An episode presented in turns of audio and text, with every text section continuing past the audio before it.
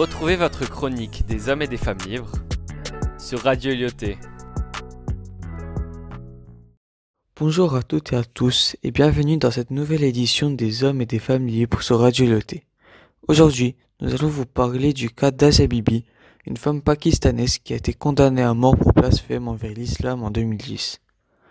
Pour vous parler de tout cela, nous avons l'honneur d'être en compagnie d'une avocate spécialiste en droit de l'homme, Inès Marfour. Merci d'être présente avec nous aujourd'hui. Merci de m'avoir invité.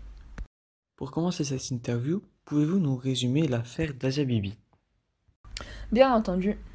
Asia Bibi est une femme pakistanaise et chrétienne d'une quarantaine d'années. Elle a été condamnée à mort pour blasphème envers l'islam après s'être disputée avec deux femmes musulmanes de son village. Elle est accusée d'avoir souillé l'eau d'un puits réservé aux musulmans.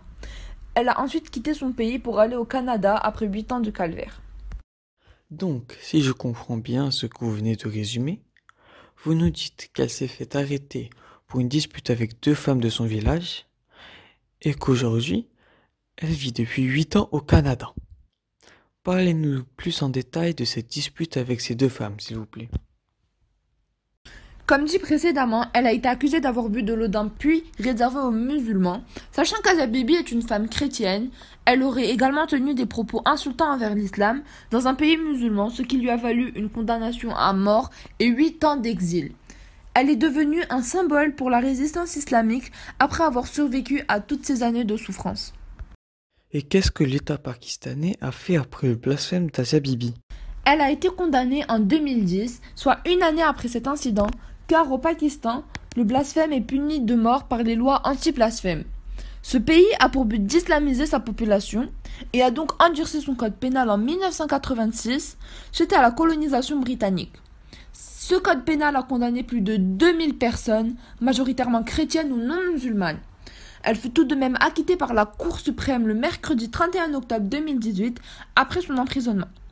Après son acquittement, Asia Bibi reste tout de même en prison, car celui-ci a provoqué la colère des groupes islamistes. C'est donc un endroit où elle sera en sécurité. Son avocat a même dû s'exiler suite à cette affaire, car il a été menacé de mort et subissait des pressions venant des diplomates étrangers. Deux hommes politiques, Salman Tazer, qui était le gouverneur du Pendjab, et Shabazz Bati, qui était le ministre en charge des minorités, ont tous les deux été assassinés car ils soutenaient et aidaient Asia Bibi. Pouvez-vous nous expliquer plus en détail ce qu'Asia Bibi a vécu pendant son emprisonnement au Pakistan? Elle a été emprisonnée au Pakistan dans la prison de Sheikhupura. Elle vivait dans des conditions atroces et se faisait torturer. Après avoir été acquittée le 31 janvier 2018 par la Cour suprême, elle a pu rejoindre sa famille au Canada.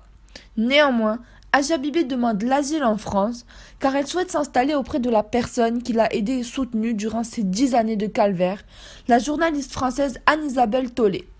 Celle-ci a écrit un livre autobiographique sur Asia Bibi et son parcours qui s'intitule Enfin libre. Et pour finir cette interview, avez-vous quelque chose à ajouter par rapport à cette affaire? Alors, il faut savoir qu'au Pakistan, les accusations de blasphème sont très courantes. Elles sont utilisées comme un outil de discrimination envers les citoyens les plus vulnérables, sachant que 15% des procès sont contre des citoyens chrétiens qui ne représentent que 1,3% de la population pakistanaise. Asia Bibi révèle également qu'elle avait déjà des soucis avec ces deux femmes en question. Celles-ci ont choisi le prétexte de souillure, ce qui fait qu'Asia Bibi a ensuite été accusée. Il ne faut surtout pas oublier que le verdict de la Cour suprême annonce très clairement que ceux qui accusent à tort quelqu'un de blasphème pourront être poursuivis. Merci à vous d'avoir répondu à toutes nos questions sur l'affaire Asia Bibi, sur son blasphème et sur son emprisonnement.